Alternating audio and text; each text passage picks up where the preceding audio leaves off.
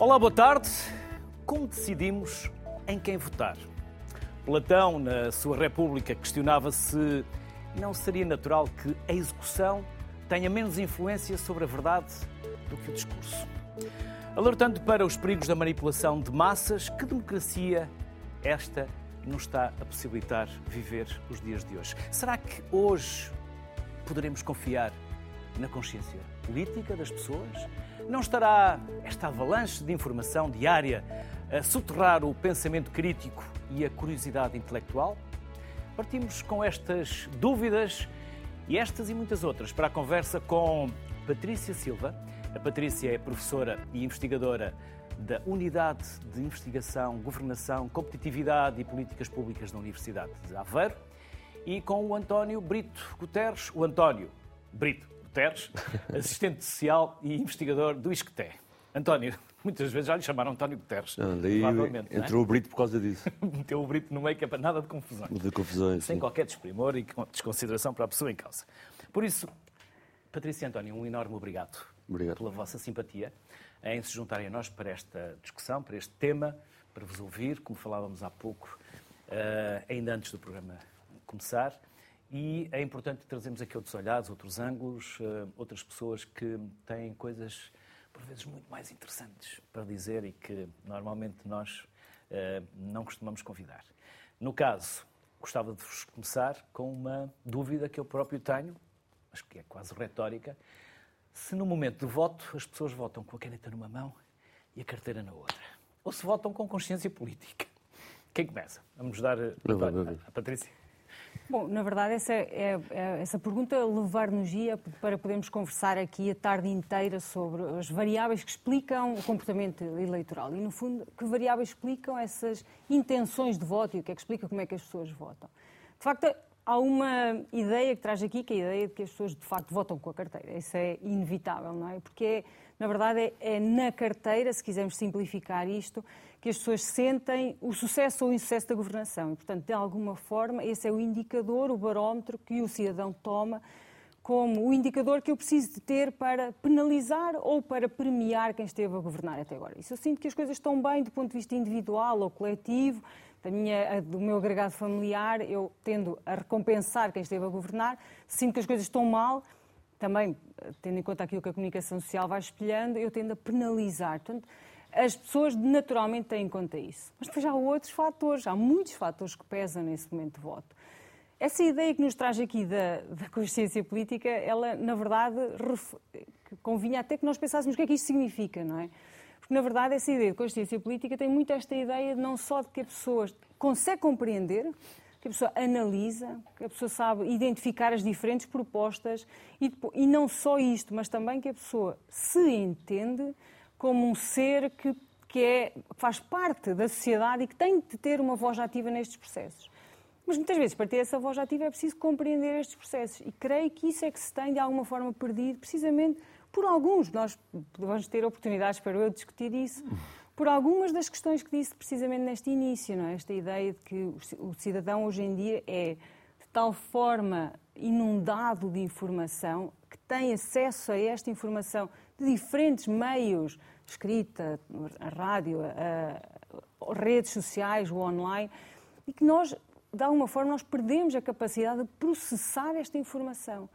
E perdemos essa capacidade de processar e temos muito pouco tempo para disponibilizar para que nos transmita informação mais direta sobre as diferentes opções políticas, sobre as diferentes preferências políticas. Portanto, o cidadão parece estar pouco disponível para dissecar essas propostas e depois tomar, tomar essas propostas como o indicador de que necessita para essas opções.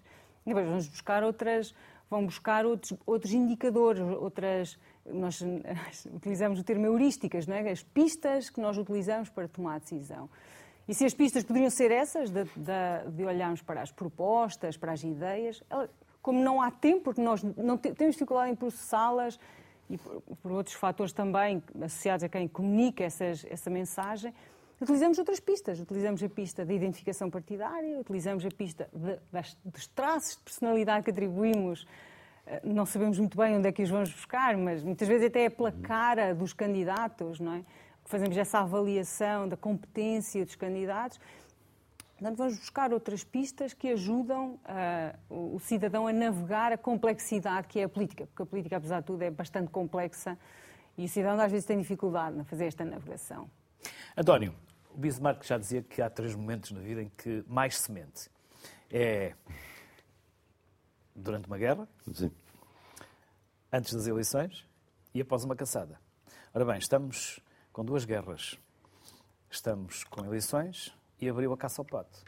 Ou seja, se nós votamos muito com a carteira numa mão e a caneta na outra, estamos muito mais disponíveis, como dizia o Maquiavel, compete ao governo mentir e a quem está na oposição mentir ainda mais para lá chegar. Ou seja, estamos a pedir que nos mintam, que nos acenem e que nos abanem com umas promessas para nós votarmos neles e, como queremos ficar melhor, queremos ter mais e melhores condições, acreditamos assim Deve agarrar no que disseste. Então, basicamente. No que disseste e vou tentar eh, esticar Sim. um pouco. Eu acho que, de algum modo, as pessoas estão até fartas que sejam governadas pela mentira. Acho que tem sido notório, de algum modo, não estou a dizer que os governantes mentem de forma generalizada, mas temos assistido, de facto, nos últimos vários processos legislativos, autárquicos, que há uma discrepância entre aquilo que é dito e prometido pré-eleições e pós-eleições acho que certas coisas que estão a acontecer hoje, e podemos discutir mais à frente do programa, são consequência dessa incredulidade que existe do cidadão em relação às propostas políticas. Agora, eu acho que a consciência política pode envolver algo mais lato, porque eu posso ser um abstencionista e ter consciência política. Até posso ter super-consciência política e por isso ser um abstencionista, não é? E, e essa é uma... Isso por um lado. É um ato político. Um ato político. Por outro, em relação à questão da carteira, tem-se falado muito nesta campanha, até pelos estudos que têm sido feitos pela base de apoio de cada um dos grandes partidos, até da famosa peste grisalha, né? Uhum. em relação ao PSD. Para dar um exemplo, né? portanto, isso terá a ver com carteira. É verdade que as pessoas, muitas vezes, votam em função da carteira, e há, mas há várias carteiras. Né? Há pessoas que ganham milhões com determinado tipo de opções políticas, há pessoas que ganham uns trocos, né? mas também acho interessante pensar, nós temos, um, nós temos um, por exemplo, um conjunto de grandes pessoas, acho que é 40%, à volta disso, que não paga IRS. O que quer dizer com isto? Não paga IRS porque não tem salários para tal. Portanto, há muitas pessoas também que estão, de algum modo, excluídos dessa carteira. Ou seja, até podem votar num partido ou outro, ter uma opção ou outra e saber que, olha, vou começar a pagar IRS quando não pagavam. Pode haver isso. Mas o que quer dizer com isso é que há muitas pessoas, tendo em conta até a reprodução de pobreza em Portugal, a difícil mobilidade social que existe, que sucessivamente já nem votam com a carteira porque sabe que nunca os vai envolver a motivação política nunca vai envolver, não é? E, portanto, eu acho que a consciência política pode ser mais larga, obviamente, do que as opções que nós temos à nossa frente. Podem, inclusive, remeter ao descrédito que existe de. Estavas a falar em propostas, por exemplo, as pessoas não sabem como aliar as suas propostas à dos partidos, não sabem onde ir para que a sua opinião dia a dia possa ser considerada, não é? Portanto, eu acho que a consciência política e o voto não tem só a ver com a é muito mais lato e até acho que e vou dar aqui um exemplo prático do ano passado, há um ano e meio, julgo, que houve uma grande discussão em França por causa disso. Quando houve, o, mais uma vez, é cíclico, o conjunto de motins na periferia de, de, de França, de, de cidades francesas, que depois, naturalmente, pela alguma marginalidade que há entre esses grupos, que têm todos um perfil de pós-colonial, né, pessoas filhos de imigrantes, há uma revolta e que essa revolta acaba por ser destruir muitas vezes os próprios bairros onde habitam. Não é? E muitas pessoas pensam, ah, são revoltados, deviam ter uma consciência política. Mas é, as pessoas quando dizem isso estão a dizer mais no sentido de no sentido de terem um partido onde votem, não é? mas elas têm consciência política. O ato delas está a ser, para as pessoas, feito de forma bruta, mas aquilo é uma consciência política.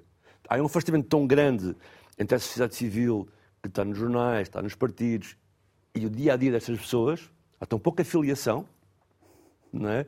que acaba esta distância, mas isso não exclui a consciência política. Então vamos trazer a, a Lídia Pereira. A Lídia é deputada no Parlamento Europeu pelo PSD. Olá, Lídia. Olá, muito boa tarde. Boa tarde. Fui muito duro, muito violento com as primeiras perguntas que eu coloquei aqui aos convidados, ou não? Enquanto política, enquanto uh, uh, deputada, sentiu que aquelas minhas provocações aos dois convidados foram demasiado agressivas? Eu deixo essa avaliação para os espectadores faz, fazerem.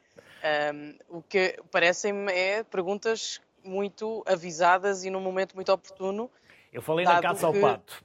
Na caça ao pato. Sim, Sim. eu percebi. Fiquei na dúvida percebi. se não teria sido demasiado duro ou até inconveniente na forma como o disse, mas.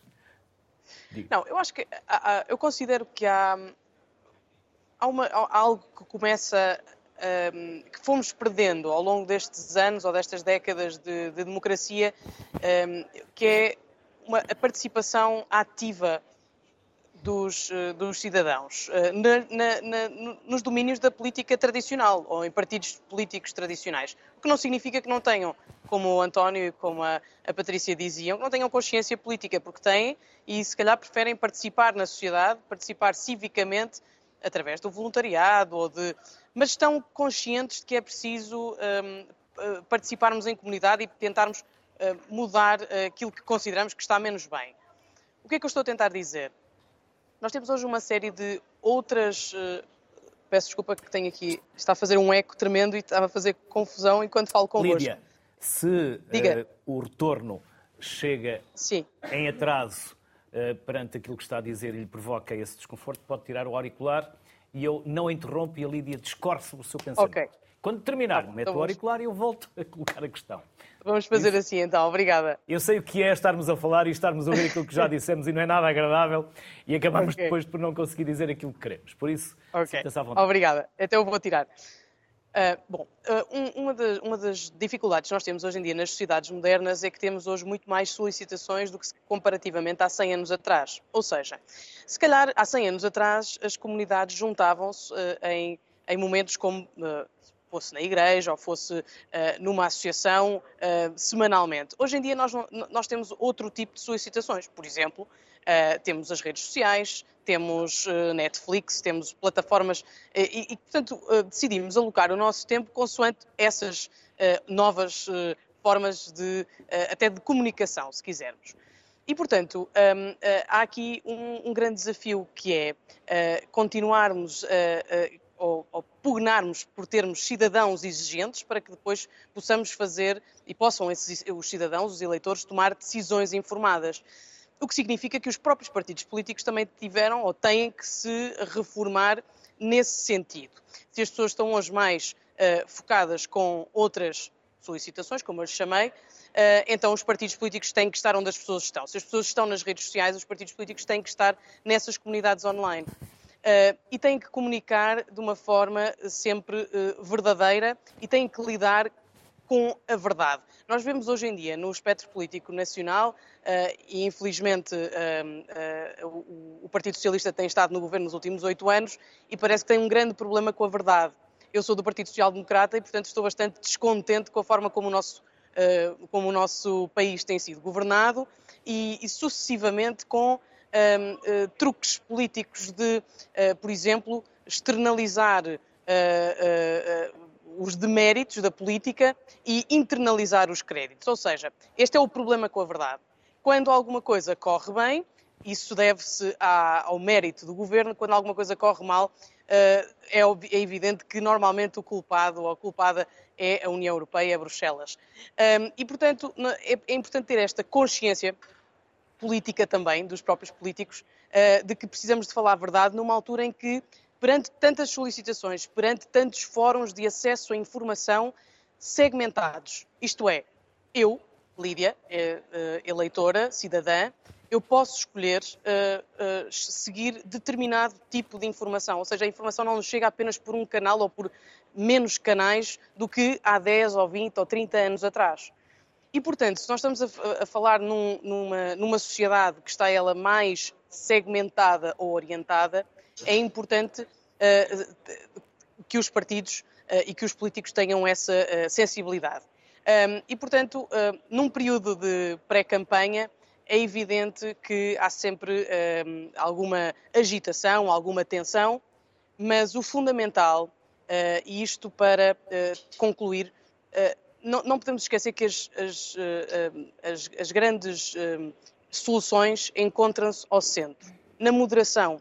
E só os partidos moderados é que têm essa capacidade de convocatória para se fazer as transformações necessárias nas nossas sociedades. Isto é, nós deixamos uh, uh, uma- as franjas ganharem espaço e não, não, não estou a, a, falar especificamente só em Portugal, isso é um fenómeno que acontece noutros países, não só da Europa, mas também do mundo, uh, e, e, portanto, não podemos ter, perder de vista esta, esta responsabilidade e este compromisso. E esse compromisso é dos, dos partidos moderados em estarem presentes, em estarem próximos onde as pessoas estão, em falarem para as preocupações das pessoas de uma forma também ela convicta e ideológica, porque há diferenças no PS e no PSD, mas uh, uh, ter essa consciência de que os partidos moderados defendem a democracia todos os dias e a defesa da democracia passa por falar e comunicar a verdade. E, portanto, uh, isto associado ao desafio das redes sociais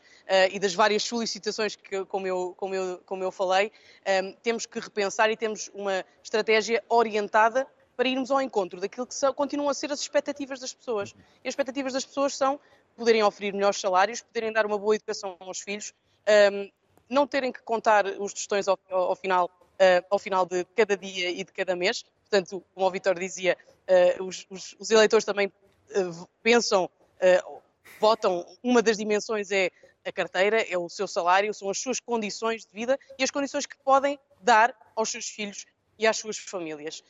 E, portanto, eu acho que este é um período, como eu dizia, muito tenso, muito muito ruidoso, mas que, eu, mas que eu confio que as pessoas, no silêncio da cabine do voto, tomarão a decisão que mais lhes convier e, e mais acertada, e eu sei que essa decisão residirá na, na moderação, na estabilidade e na transformação que o país precisa. Vamos esperar que a Lídia ponha o auricular. Lídia, já voltamos à conversa consigo, até porque eu quero apanhar esta deixa da Lídia, quando a Lídia diz que uh, devemos olhar mais para o centro. Mas uh, fica também a questão, para eu daqui a pouco uh, desafiar uh, a Lídia, se puderem pôr novamente a Lídia em janela, porque gostava de saber se ela já me está a ouvir. Mas Lídia. Eu estou a ouvir. Já estou, estou à luta com. E com o auricular. até porque esta questão a seguir também é para si.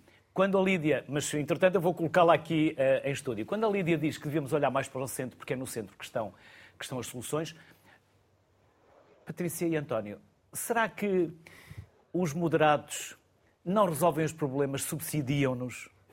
Estão a deitar dinheiro em cima da fogueira, não resolvem, não reformam e fazem com que as pessoas transitem ou procurem soluções nos extremos? Eu acho que há aqui duas notas daquilo que ouvimos da doutora Lídia que vale a pena refletirmos um pouco sobre elas. A primeira é que uh, eu não creio que de facto possamos dizer que os cidadãos estão desinteressados ao ponto de que não participarem, ao ponto de abandonarem o seu ato de participação. Pelo contrário, os cidadãos, se não participam, onde nós notamos, e onde todos os estudos consistentemente revelam isso, os jovens, jovens e as diferentes faixas etárias, se há arena da qual se afastaram é da arena eleitoral. E, portanto, o, o que significa que há claramente um problema com as democracias, porque os cidadãos deixaram de participar naquelas arenas onde existem partidos políticos e onde há um efeito de desencanto relativamente àquilo que são as conquistas das democracias nas mãos dos partidos políticos que têm governado, e já lá vou tocar nessa ideia precisamente do centro.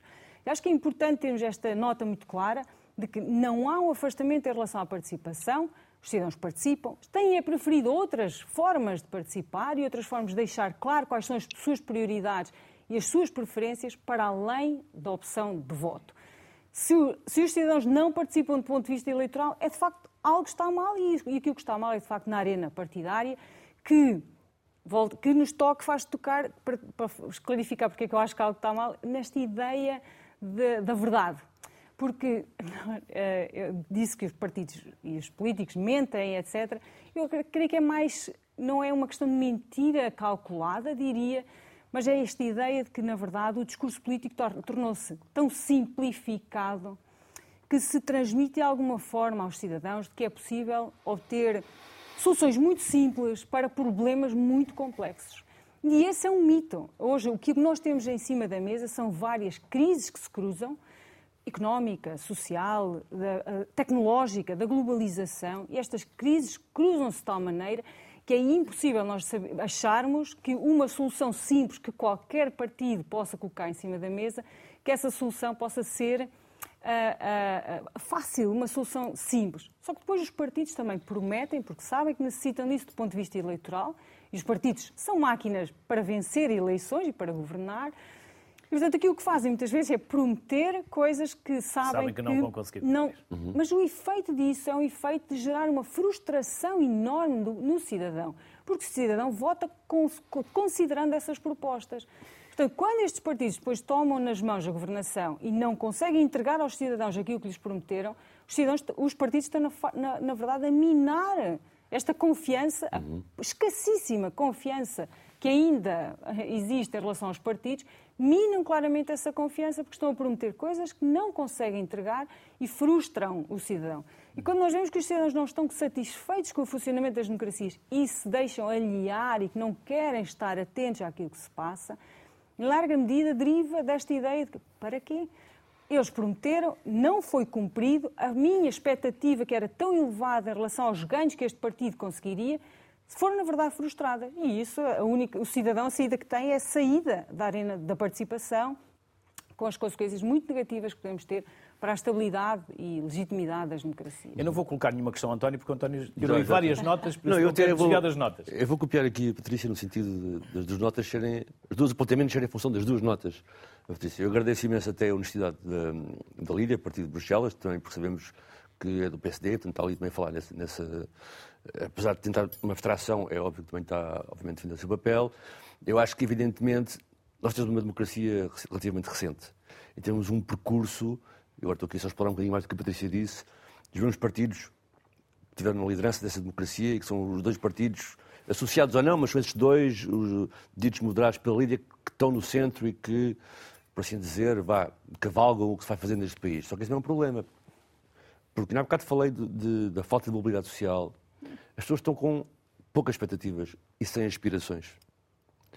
E por isso é, já são 50 anos, de algum modo, de falta de perspectivas. E, portanto, as pessoas normalmente cansam. Portanto, aquilo que é o centro, claro que aquilo é o centro político tradicional, o centro pode mudar, no sentido em que as pessoas já não revêem nele, portanto, também há que mudar discurso e há mesmo uma grande necessidade destes partidos mais tradicionais serem consentâneos com o que dizem para o futuro porque há grande probabilidade de este fosse abrir mais. Portanto, o nosso centro político deixou de ter. Eh, Como esse... está a acontecer em vários países Sim, da Europa. O nosso, o nosso centro político deixou, deixou, de ter, deixou de ter 70 eh, tal por cento, 70, 60% é? já há algum tempo, e, e devido que isso vá acontecer. Depois lembrar que todos os mecanismos que nós temos construídos para alimentar essa escola democrática também estão um pouco minados. Por exemplo, nós tínhamos, por exemplo, as sessões estudantes, que estão muito artificializadas, em muitos lugares não há, muitas pessoas e diretores não lhes dá jeito não potenciam.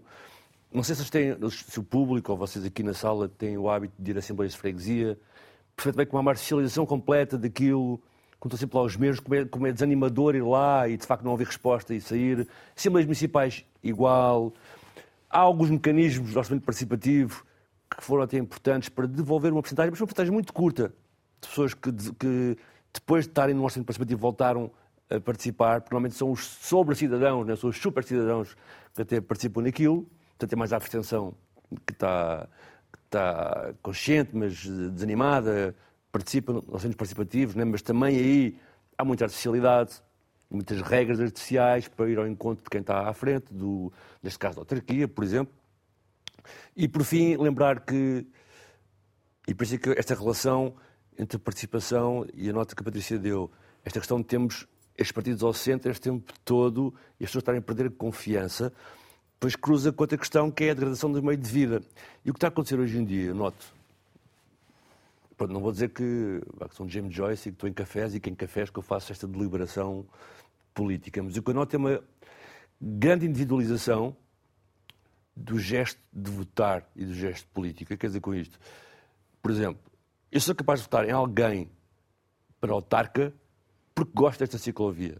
Eu sou capaz de votar noutro porque não gosto desta ciclovia. E nunca há um zoom out.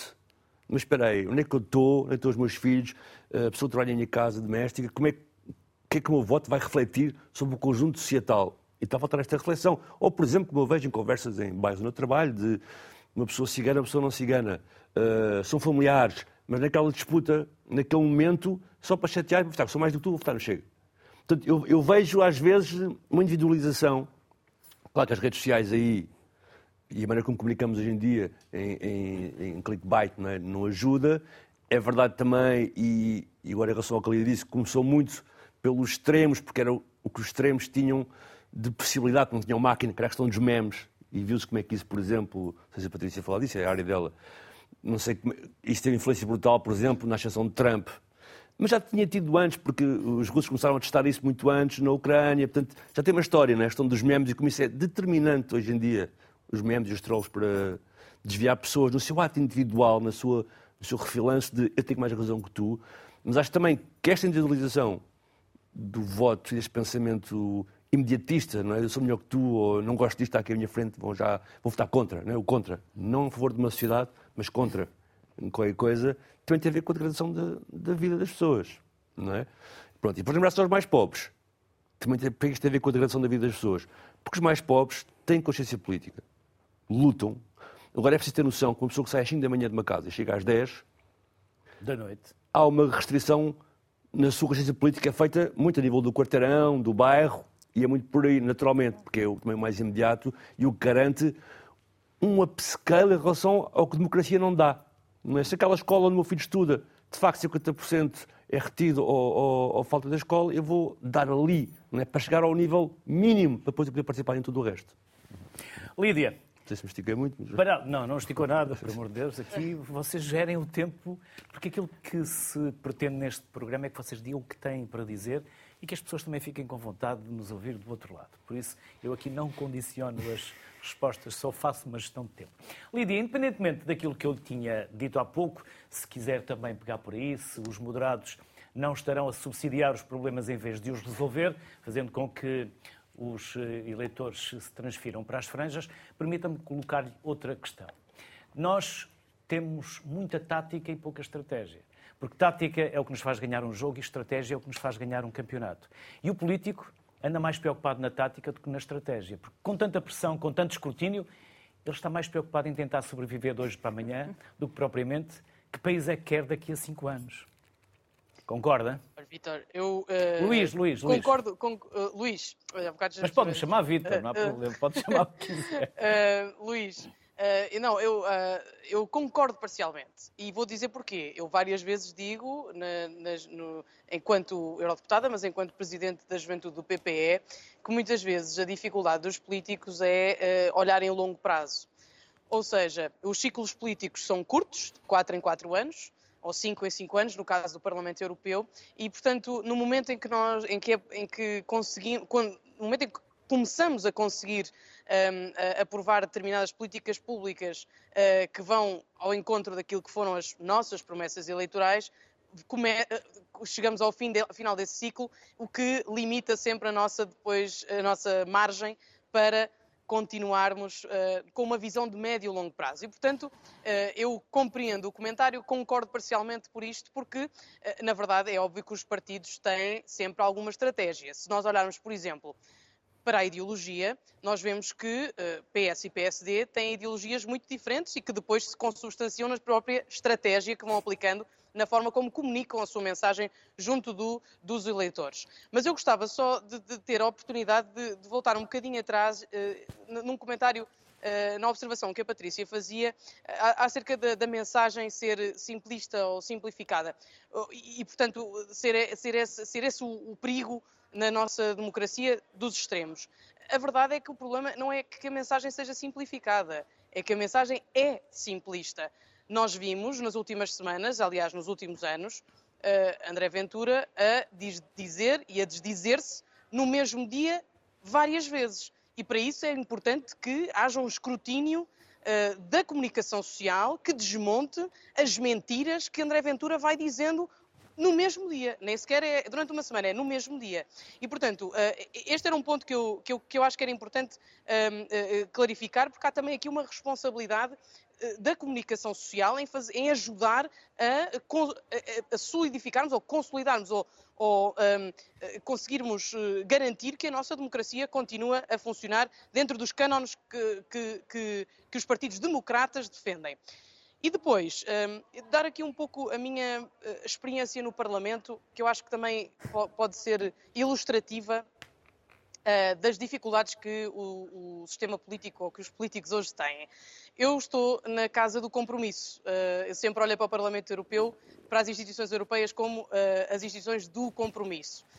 Em que é possível pôr de lado, muitas vezes, as nossas convicções ideológicas e chegarmos a um entendimento. E, portanto, essa, essa, essa tem sido a minha experiência ao longo destes últimos cinco anos.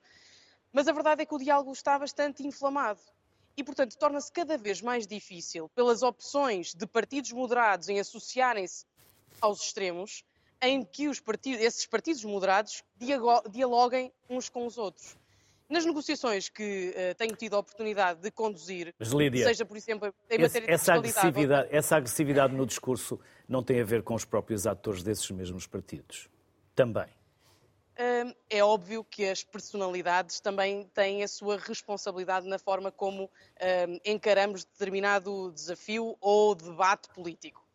Mas a verdade é que tem que haver um entendimento superior ah, entre as lideranças políticas nesse mesmo compromisso com a moderação. E, portanto, para mim, ah, sou centro-direita, pertenço ao Partido Social Democrata, faço parte do grupo dos, dos de, democratas cristãos no Parlamento Europeu.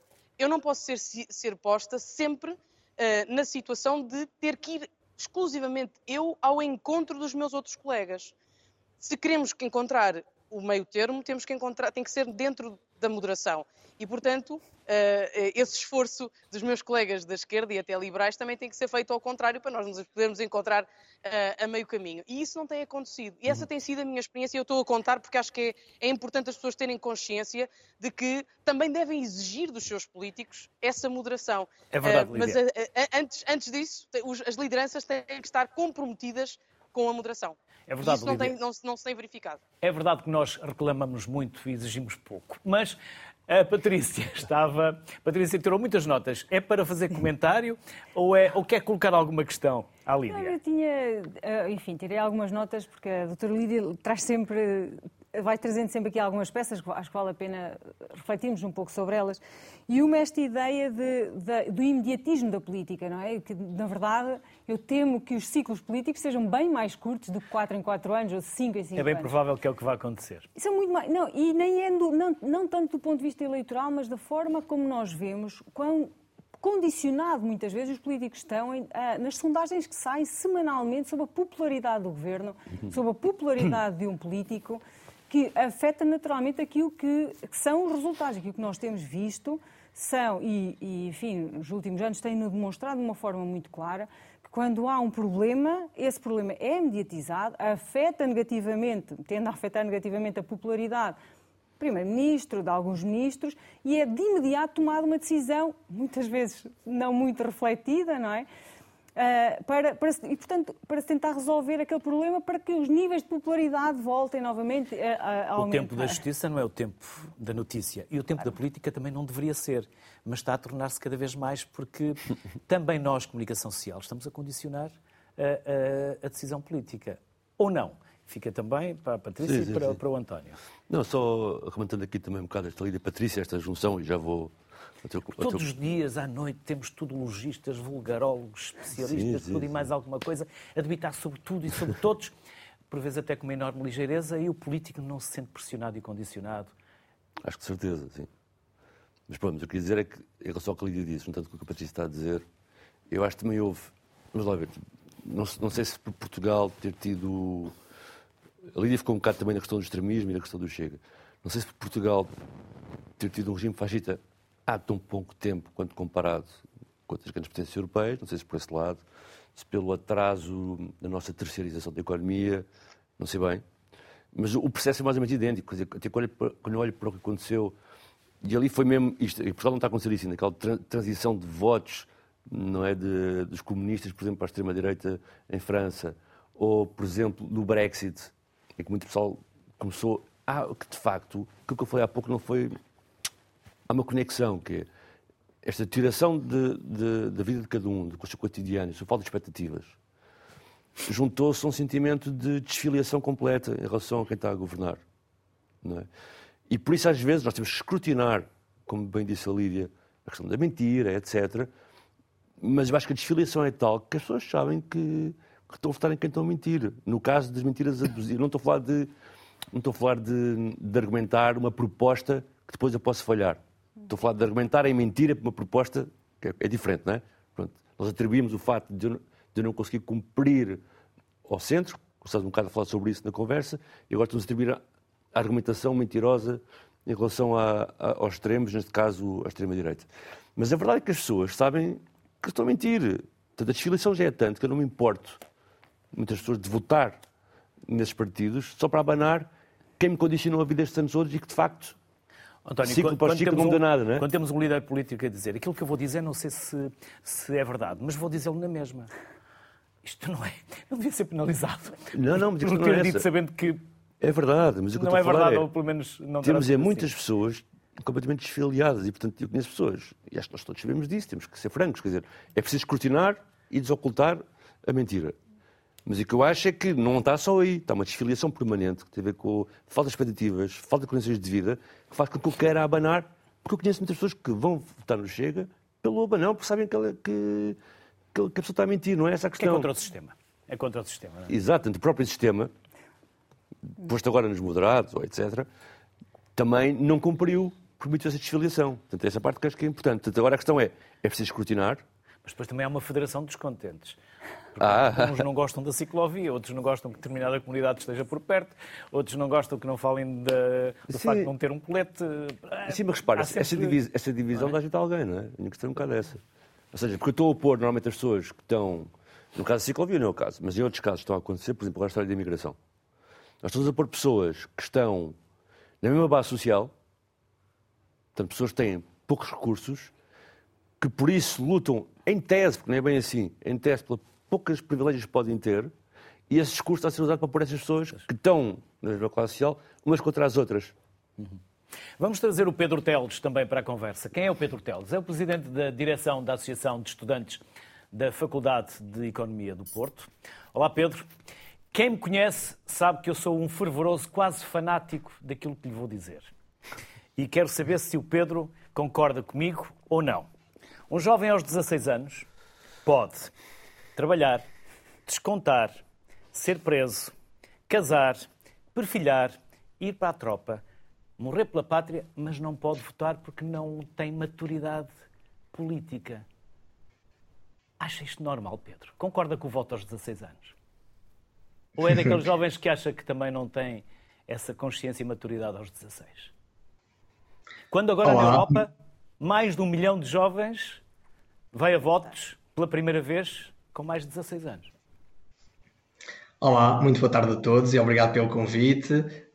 Eh, Estão-me a ouvir a repetir também?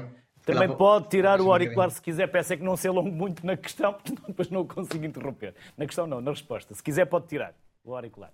Ok, mas obrigado pela questão, Luís, e se calhar começo mesmo por aí.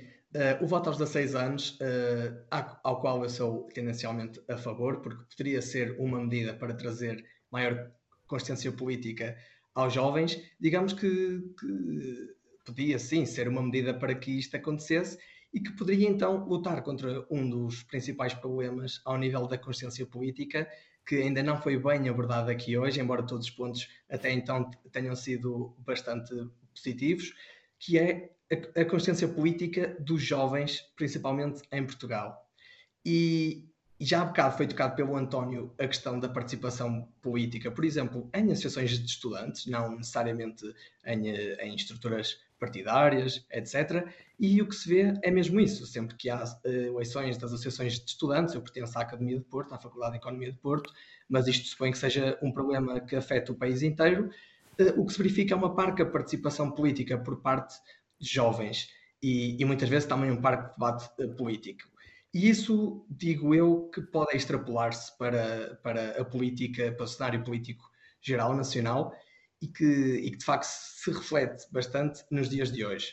A meu ver, os jovens em Portugal estão bastante desinteressados com aquilo que é a política e isso derivou de vários fatores. Eh, Por exemplo, eh, Ou seja, Pedro, outros os jovens, jovens mais estão velhos, interessados irmãos, na primos, política, não etc. estão interessados nesta política partidária. Correto?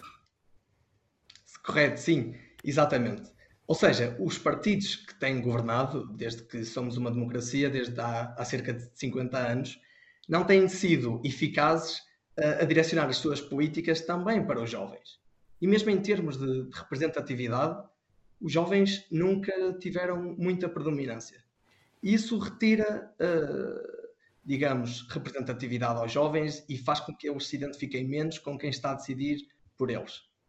E, isso, e, e, isso traduz, por exemplo, em, em, escassas políticas de retenção de, de talento, uh, traduz, por exemplo, no facto de, de muitos jovens, além disso, uh, verem as suas gerações anteriores, pais, avós, também a perderem a confiança nos habituais partidos, o que faz com que tenham essa educação uh, em casa, muitas vezes, e, e, assim os jovens vão perdendo uh, a credibilidade nos habituais partidos que nos governam.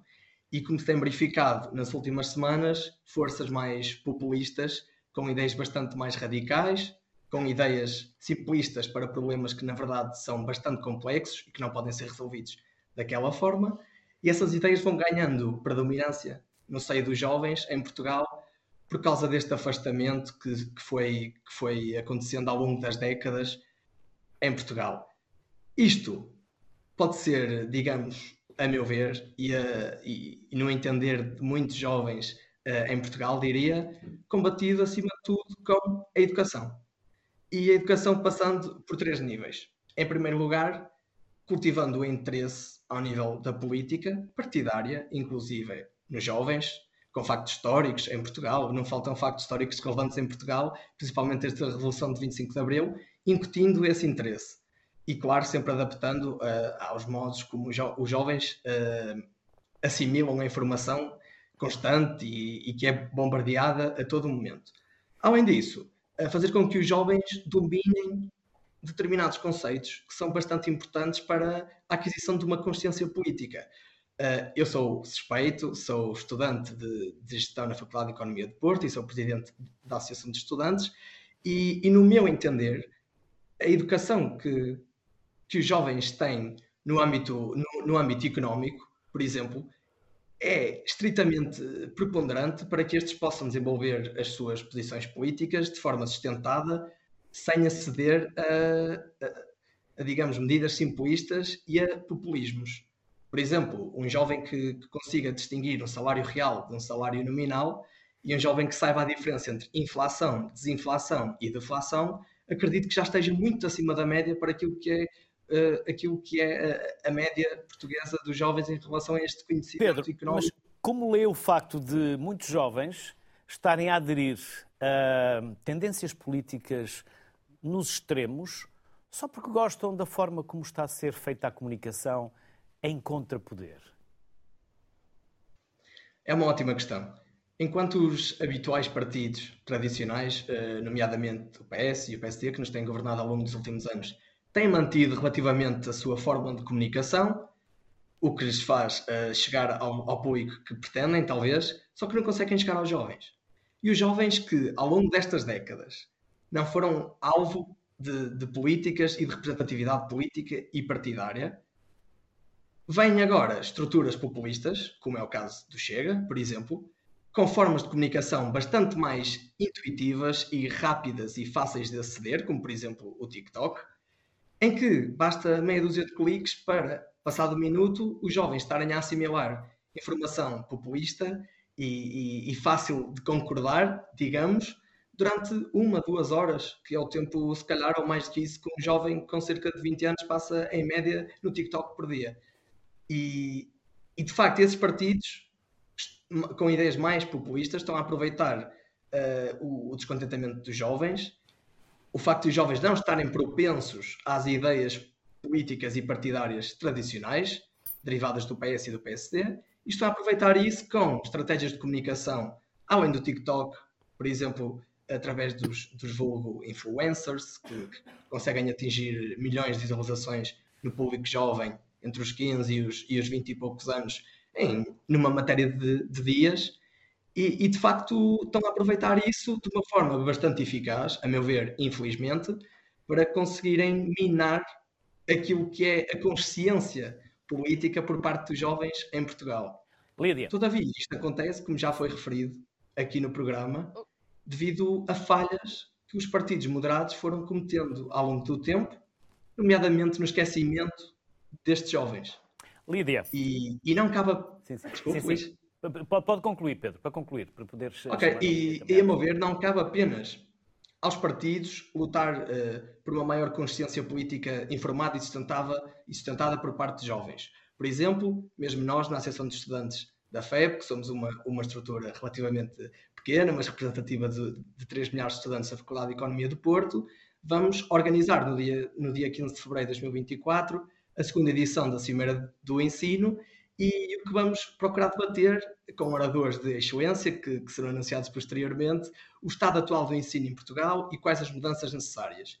E um dos temas que vai, que vai ser debatido é, de facto, a educação e desenvolvimento, além de quem fica pelo caminho no ensino superior, propinas e bolsas e habitação. Mas, principalmente, o tema da educação e desenvolvimento vai visar analisar o estado do ensino em Portugal e como é que o ensino e a educação podem contribuir para o desenvolvimento. E só vão contribuir para o desenvolvimento se a ponte entre a educação e o desenvolvimento em Portugal for, em primeiro lugar, a consciência política. Porque para haver desenvolvimento vai ser necessário uh, que haja autoridades públicas e pessoas eleitas que sejam capazes para isso. E só vão ser eleitas as pessoas certas às necessidades do país se as pessoas tiverem consciência política, o que começa nos jovens, que serão os adultos e os idosos da manhã e de depois da manhã. Lídia, Bruxelas, Estrasburgo estão demasiado longe. Muitos ou vários países da Europa já vão permitir o voto uh, a partir dos 16 anos. E diz-nos o caso escocês que quando os jovens a partir dos 16 anos têm direito ao voto, mais tarde continuam a ser uh, eles uh, que têm maiores índices de participação uh, eleitoral. Claro que não é apenas e só abrir o voto a partir dos 16 anos, há todo um conjunto de medidas e depois que terão que ser implementadas para acompanhar essa, essa mesma decisão. Também concorda que os jovens deviam ter mais participação nesta Europa? Porque é para eles que esta Europa está a ser construída, eles que já nasceram com o euro, mas que, que têm vivido de crise em crise, não terão eles também, vocês, necessidade, autoridade de uma maior participação nos destinos da Europa? É verdade, a Europa é um projeto de, de gerações, eu digo isto muitas vezes, e, uh, e estou convicta que todo, tudo aquilo que nós decidimos hoje tem sempre um impacto no futuro e, portanto, nas, nas futuras gerações. Uh, e para isso eu acho que há determinadas coisas que nós devemos repensar na arquitetura institucional das nossas uh, instituições, em particular o, o Parlamento Europeu precisamente por aquilo que o Luís está a dizer, eh, essa participação ativa, nós, eh, as decisões que são tomadas hoje e que têm impactos mais à frente, eh, os eleitores no futuro não vão saber a quem a sacar responsabilidade. E, portanto, para isso eu acho que começa a fazer sentido pensar-se que nas instituições uh, devemos ter, uh, no caso do Parlamento Europeu, por exemplo, uma comissão para o futuro, uma comissão que analise um, e que uh, analise as, as, a legislação que é discutida aqui uh, no, no, Parlamento e os impactos que tem no futuro, numa lógica intergeracional. E o mesmo passa, por exemplo, a nível da Comissão, por exemplo, ter um comissário para uh, as gerações, porque o, o, problema é intergeracional, eu não quero pôr aqui uns contra os outros, os jovens contra os menos jovens, um, ehm, mas faz também sentido repensar e, e, e ter este tipo de, um, ehm, uh, eh, de, de recursos para que as pessoas mais tarde, os jovens que vão ser mais velhos daqui a uns anos, possam recorrer e possam, lá está, a sacar responsabilidades. Está em causa a accountability uh, e, portanto, eu defendo aqui no Parlamento Europeu, ehm, o PSD já teve a oportunidade de defender há uns anos no Parlamento Nacional a criação também da, da Comissão para, para o Futuro ehm, e nós precisamos de perceber uh, se, por exemplo, eu enquanto jovem, se, vou pagar, se vamos ter que pagar a dívida que estamos a acumular Uh, e ainda hoje vinha uma notícia de, de dar Portugal como um, um, dos países mais endividados uh, dos, dos, países da OCDE. Portanto, isto são preocupações para as novas gerações, porque vão ter que ser, a dívida vai ter que ser paga à frente. E o mesmo se passa com o impacto ambiental. As, as medidas que nós tomamos hoje vão ter um impacto, não, não têm um impacto imediato, mas vão ter um impacto no, nos próximos anos. E, portanto, é importante nós repensarmos. Isto é uma, uma ideia teórica, mas que eu acho que pode ter eh, capacidade uhum. prática de implementação. Para concluir, Lídia. E gostava só, e gostava só de, gostava só de, de, de, até aproveitar e perguntar à, à Patrícia, que tem, eh, eh, que, que enfim, é uma das suas áreas de, de, de eleição. Uh, pegando naquilo que o Pedro dizia sobre a, a, utilização de, das redes sociais, a participação nas redes sociais e qual é que é a taxa de conversão das redes sociais, tentar perceber até que ponto é que nós, sendo todos seguidores de um determinado partido populista, isso significa a partida que esse, esse partido pode seguir na vantagem de eleger mais representantes ou ou de ter essa, mais expressão uh, nos órgãos, nos diferentes níveis de governança. Mas gostava de aproveitar então vamos ouvir a Patrícia. e lanço esse desafio à Patrícia. Obrigada. Patrícia. Desafio. Pode falar ali para a Câmara 3, que é que tem a luz acesa, e pode falar diretamente com a Lídia. Desafio aceite. Uh, Deixe-me só. Uh, acho, acho que há aqui duas notas sobre esta questão da utilização das redes sociais pelos partidos políticos. Em primeiro lugar, esta ideia de que ficou claro, alguns partidos perceberam rapidamente que havia este sentimento de desafeição em relação, dos jovens em relação aos partidos políticos, e um jovem que está, que está afastado dos partidos políticos é um jovem que é facilmente apanhado por outros uh, partidos políticos que lhes dão atenção. E aquilo que alguns partidos têm feito é esta estratégia de ir comunicar de uma forma rápida, criativa e colorida até e o colorido, o que eu quero dizer com colorida, é muitas vezes esta mensagem muito simples, com alguma, com, uh, com esta energia e esta, esta, estes gestos até uh, que, que, tornam uh, o discurso mais apelativo, diria, e ir buscar este palco onde sabe que estão claramente os jovens. Agora, eu acho que há aqui esta nota que eu também acho que muitos e esta semana o, Expresso tinha uma notícia em que dizia que alguns partidos já andam de Ferrari, a comunicar de Ferrari, enquanto os partidos tradicionais ainda vão de trotinete. E se calhar é verdade, estes partidos têm uma estratégia de comunicação muito ativa, muito incisiva sobre estes jovens. Agora, eu sou relativamente moderada em relação aos ganhos dessa comunicação. Em primeiro lugar, porque seguir estes partidos nas redes sociais não é um indicador de voto. Embora exista entre os jovens e as sondagens pareçam sugerir esta maior propensão dos jovens para votar nestes, nestes partidos, a verdade é que estes jovens são aqueles que, em princípio, não vão votar. São jovens que o custo de ir votar para estes partidos, para estes jovens, na verdade, é, é relativamente elevado e uh, é possível que estes jovens, no dia 10 de março, não compareçam nas urnas e, portanto, que de alguma forma estejamos também a subestimar os potenciais ganhos de alguns partidos nessa comunicação das redes sociais. E o António também quer, não sei se é para responder também ao É para os dois. É para os dois. Os dois. Mas, Patrícia, em relação ao que estava a dizer, por isso há pouco falei em memes. Porque, por exemplo, o... nós temos aqui os três, e mais os dois estão ali, conseguimos rapidamente fazer um diagnóstico do país. Salários, habitação. Portanto, nós conseguimos perfeitamente dizer os 4, 5 itens que estão na cabeça de todas as pessoas. Uhum. Se não reparar, a comunicação dos partidos é todo sobre estes assuntos, é todo sobre o diagnóstico. Agora, a maneira como comunicam é atrativa não para as pessoas. É aí que muitas vezes eu vejo os jovens a agarrar. Porque as pessoas vão dizer o mesmo, que não há futuro, o pessoal imigra, a questão do salário, a questão da habitação. O que eu noto é diferenças da maneira como isso é comunicado. Por isso que eu falei na questão do TikTok, dos memes, etc.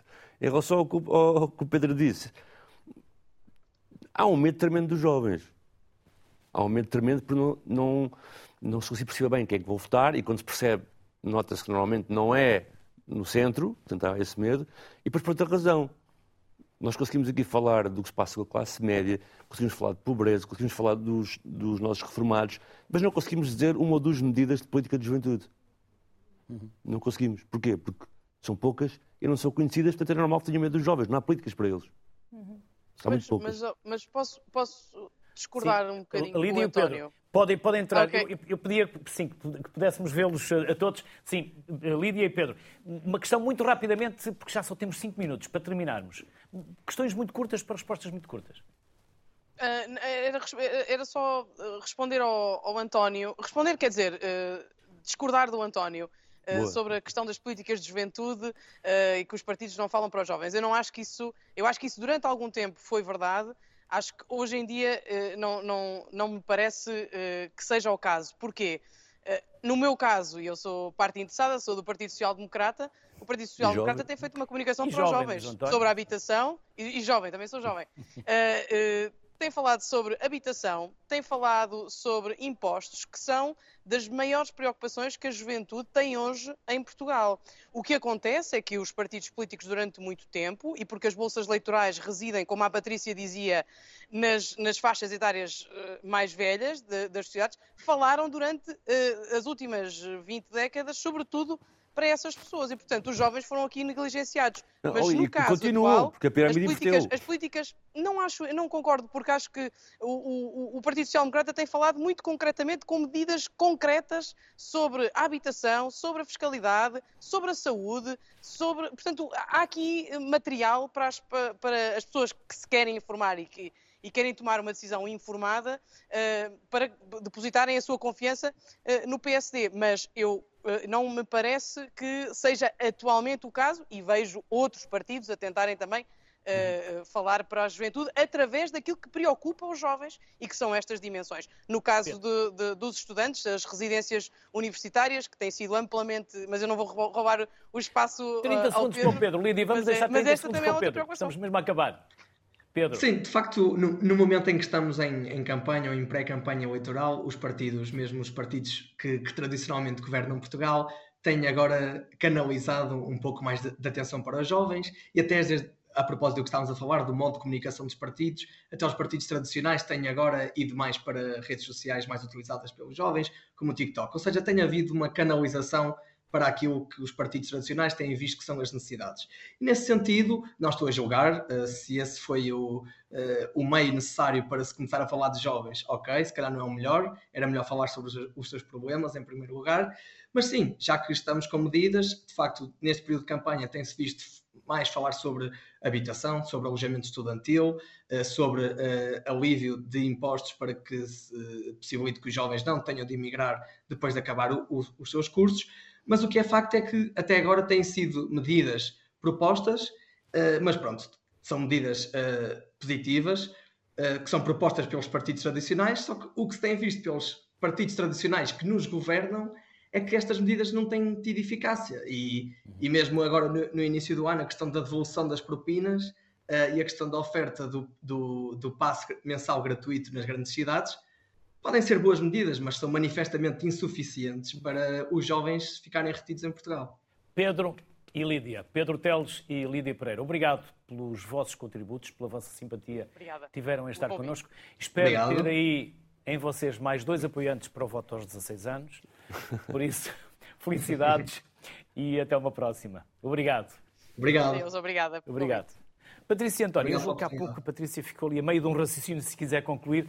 Temos uh, um minuto e meio para cada um. Gastem como acharem que devem gastar, dizendo aquilo que acharem que devem dizer, porque a minha incompetência talvez não tenha colocado essa questão e não vos tenha propiciado isso. Na verdade, eu, eu, eu, tenho pena que ninguém tenha pegado naquilo que disse. Eu sou uma defensora do voto aos 16 anos. Ah, então já tenho mais uma apoiante. Tem mais uma apoiante. Acho que essa é a faixa etária onde, eh, na verdade, eu concordo consigo, se tem maturidade para tantas matérias, por que não ter esta maturidade também para votar? E, acima de tudo, esta é a faixa etária onde podemos encontrar estes jovens ainda em idade escolar e que nos permitiria ter este cruzamento muito claro e com a escola, com a atividade daquilo que é a escola, não, não, não porque queiramos sobrecarregar a escola, porque vale a pena referir, a escola já está sobre, muito sobrecarregada, mas porque permitiria às escolas trabalhar, como outros países trabalham, a votação. Ensinar o que é que é o sistema político, o sistema eleitoral, as implicações do voto, como é que ele funciona, a forma como as pessoas votam nos diferentes círculos eleitorais e que não votam necessariamente para escolher o Primeiro-Ministro. Estas pequenas nuances do próprio sistema que poderiam ser clarificadas na escola e que trariam este ganho de aumentar o interesse pela política desde uma idade mais tenra.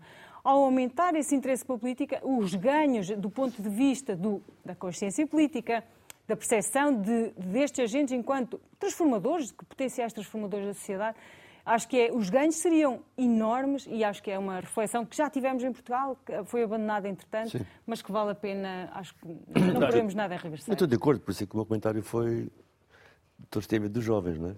Normalmente quem está no centro tem medo dos jovens, naturalmente, porque até temos reparado nesse discurso, né? supostamente acham que os jovens são mais. Mas também, por vezes, olhamos para as juventudes partidárias não, mas já têm os vícios dos mais. Ia falar disso, ia falar disso. Porque a questão que queria falar com o Pedro, por acaso não falámos, porque aquilo perguntar era isso, tipo, quando ele estava no secundário, se não havia já uma forte interferência das juventudes partidárias nos destinos das associações, etc. É? Eu vou contar uma história para acabar. Uma vez estava numa, é elucidativa, estava numa rede de participação juvenil de Sintra. Estávamos numa residência com jovens da linha de Sintra. Como sabem, quem não é de Lisboa já não sabe, mas é um espaço muito diverso. Não é?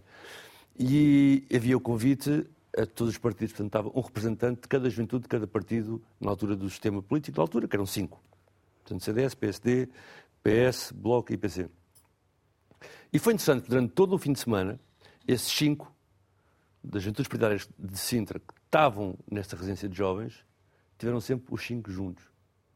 Nunca conseguiram, mesmo uma análise com preconceito, não, se calhar aquele partido tem mais jeito para isto tal, não funcionou. Portanto, os jovens estiveram juntos o fim de semana todo e as cinco pessoas dos juventudes estiveram à parte e juntas entre si, o que é interessante, o que faz levar que às vezes a distância do espectro político vai do extremo ao outro do Parlamento pode ser menor que a distância que muitos jovens têm em relação a estes partidos. Pronto, e com este exemplo, acho que é elucidativo do que é preciso fazer também.